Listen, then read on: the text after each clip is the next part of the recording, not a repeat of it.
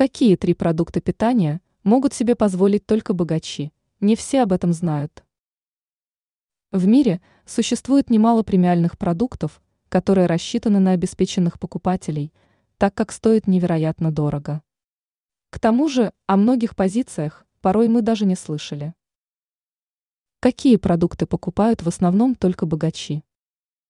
Трюфели. Эти грибы в основном покупаются лишь шеф-поварами элитных ресторанов, так как используются для приготовления изысканных блюд. Стоимость данного продукта может быть невероятно высокой. К примеру, при должном уровне везения можно приобрести килограмм качественных белых трюфелей в ценовом диапазоне 2-4 тысячи долларов. Но самые лучшие варианты продаются на аукционах, где стоимость грибов может достигать 50 тысяч долларов. А вот черный трюфель может обойтись дешевле. Грибы продают за несколько сотен евро за килограмм.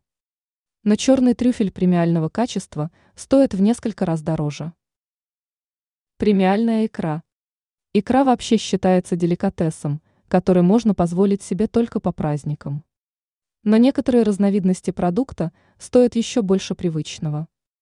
К примеру, иранская икра «Элмос» стоит более 20 тысяч долларов за килограмм.